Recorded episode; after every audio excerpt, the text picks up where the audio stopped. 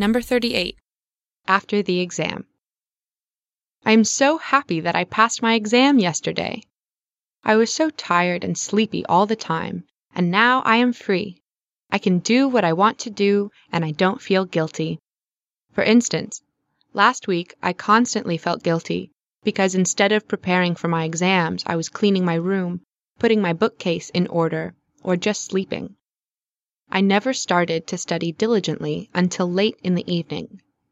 The next day I purposefully got up very early in the morning to study properly.